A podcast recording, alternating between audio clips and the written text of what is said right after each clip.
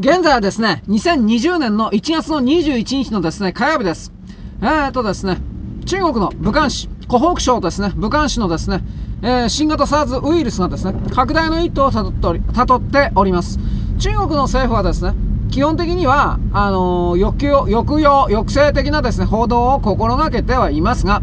武漢市においては、基本的にあの3人の新たな死亡者が発生したという風な報道が出た後に、なんかバタッと情報が止まってますね。で、あの、私さっきも言いました、前回も言いましたが、あなたはですね、ツイッターでその武漢市の病院の中における動画がですね、回っているということを知ってるとは思いますけれども、あれを見ただけでですね、逆に見たら、なもよく中国から持ち出せたなとか発信できたなと思うんですけれども、バタバタとひどいことになってるでしょ。あれがおそらく多分リアルだと思いますよ。私は多分嘘ではないと、工作ではないと思います。となるとですね、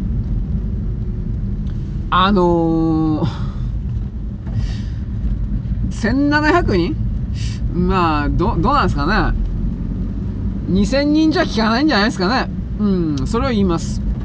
どれぐらいのですね、感染力が、実際のところ本当のところどうなのかだとか、感染源がどこなのかとか、どこからやってきたのかとか、何にも分かってないみたいです。今回の SA、新型 SARS に関しては。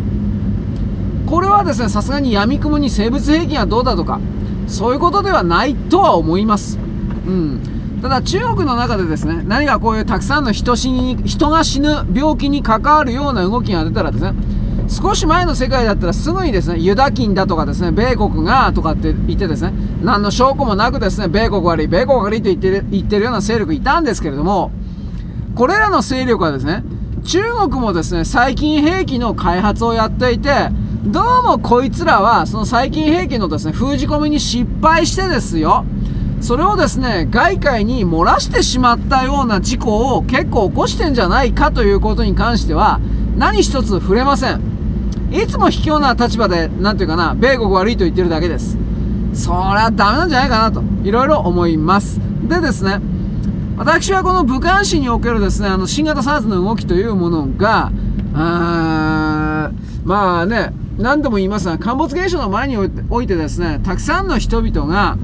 あのー、まあ、死んでるか、病院に入ってるか、自宅療養してるかしてですね、基本的には会社に勤務できていないだろうという風な状態が発生しているという、ここからですね、考えると、まあ、これは第一歩じゃねえかなという気はします。うん。となるとですね、他にもいろんな動きがですね、出てくると思うんですけれども、私は気になったのは今日ちらりとですね、ニュースで安倍首相がですね、参戦のことはやんねえみたいなこと。つまり今年の9月で本当かどうかわかんないですけどお辞めになるそうです。自民党の総裁選が9月にあんのかなあの、石派のバカとね、私もバカと言います。石派のバカとね、あのー、中国、韓国、北朝鮮から金もらってる、毎日としか思えない、まあ、あのー、朝日毎日東京なんかで、石派、石派、石派、石派、あんなもん石派なんかしたら日本の経済は終わるよ、と私本当に思いますよ、これ。これだけは心配してます。でですね、この安倍首相が参戦をしない、つまり後釜にですね、無能な人間を据えることによって、その無能な人間がですね、日本の経済を含める、日本の成長力を含める何もかも間違った選択してこれを破壊してですね、その結果日本が地獄に突入するという風な、それもですね、あり得ることかなと本当に思ってます。一応ですね、本当かどうかわかんないんですけど、安倍首相というのは、既存の戦後の日本の繁栄を良い、良い意味でも悪い意味でも全部終わらせるためにですね、出てきた首相という設定になってます。トランプ大統領は既存のですね、戦後75年の、えー、まあ戦後体制というものを、世界の戦後体制というものを破壊するためのキャラクターとしてどうやら出てきたということも分かっております。だからそこから考えるとですね、えー、安倍さんが本当に9月に辞めてですね、えー、その後にですね、まあ今言われてるのは岸、岸田どうかな?まあ岸田とね、あと、本当に言われてるのは、そして米国が熱望してるのは菅官房長官なんですよ。ワンポイントで。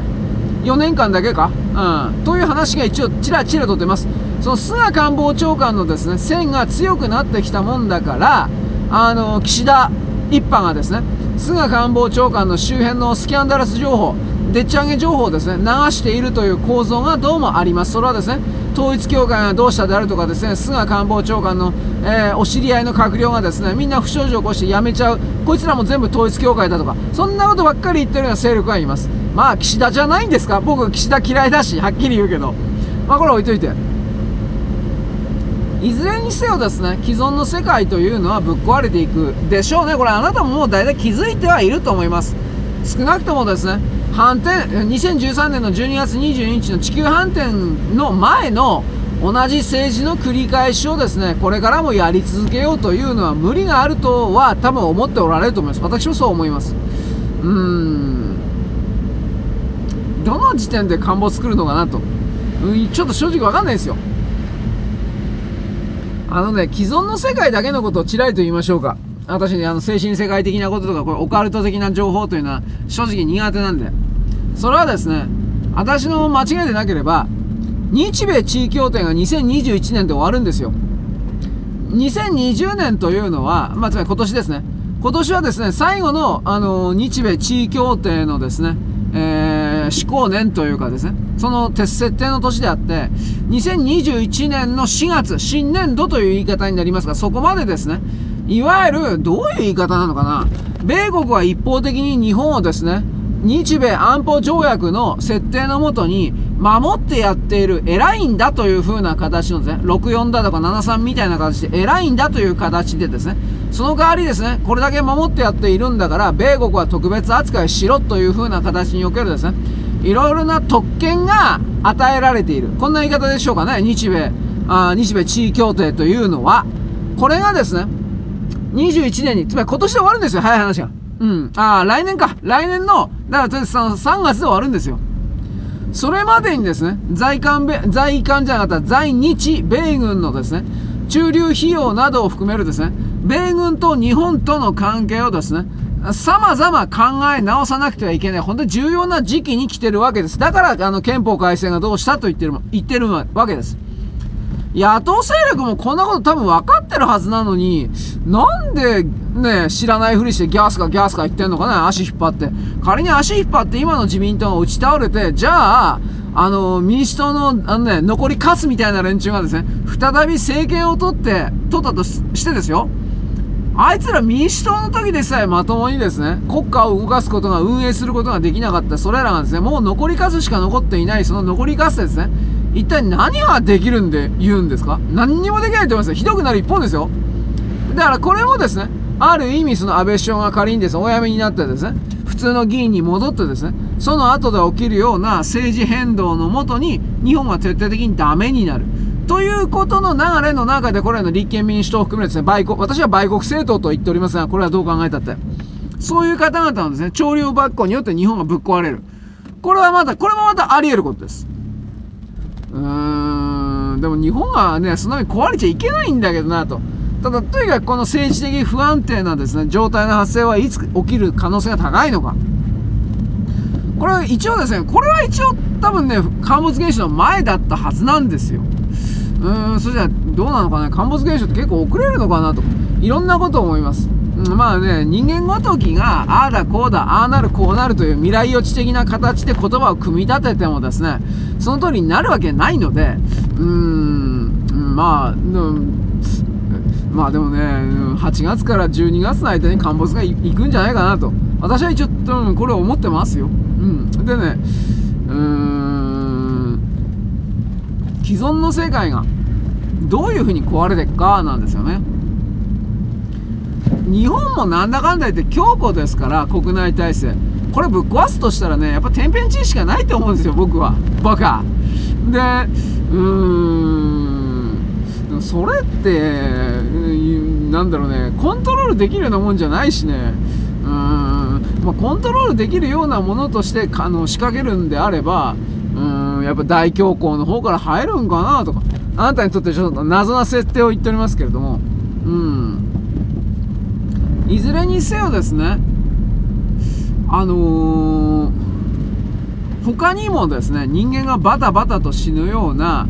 原因的なものが、おそらくこれからさらに減少化すると思うんですよ。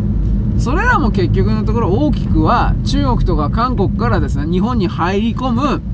何かであろうなというふうに見てます。本当のこと言えば。うーん、ね私あのー、韓国なんていうのは中の人がですね、魂傾向の中の人が、全て単一の魂とでも言え、言えるというか、そのように考えなければですね、理解できないような、国民一致同化のですね、非常に強い地域だということをですね、考えたとき、やっぱりこいつらを使ってですね、地球の現状の体制を混乱させる。完全に破壊できなくても相当混乱させることによってですね、人間からたくさんのエネルギーをですね、精神エネルギーを搾取するような勢力がいて、これらがですね、まあなんか中間北朝鮮というか、あれらの領域にですね、ぴったりと張り付いてんのかなと。いろんなことを思うわけですよ。うん。まあ、いずれにせよですね、うーん、うーん、まあ、昨日の施政方針演説、演説ですか、うん、安倍首相の。うん。韓国に対してですね、約束守れよみたいなこと言ったんですが、どうせこれ無駄になるんだろうなと思って、で、私このね、全体をこれ見ます、一応。うーん。ーん、どっから壊れるんだろうね。うん、僕はあなたに聞きたい。だから一応それに備えなくちゃいけないんだけど、その、金融の部分で、うんどうかな、そんな課題壊れない気するんですよ、私はっきり言うけど。それぐらいですね、今の、あのー、既存社会におけるですね、官僚集団、各国の官僚集団における、国内政府をまるで無視して動いているかのように見える一致団結の動きというのは、甚だ結構強力なんですよ。うーん、そう、そうするとですね、彼らはどう考えたって既存の世界を壊さないために、どうするかということのですね、えー、リアルタイム的なお話し合いをしてると思うので、そんなに壊れないんですよ。普通に考えれば。うーん、それでも壊れる。うーん、わかんないですね。まあいいや。そんなわけでですね、とりあえずその陥没現象的なことだけでもですね、お調べになればいいんじゃないでしょうかね。ということでですね、今日はこの辺です。そんなわけです。よろしく。ごきげんよう。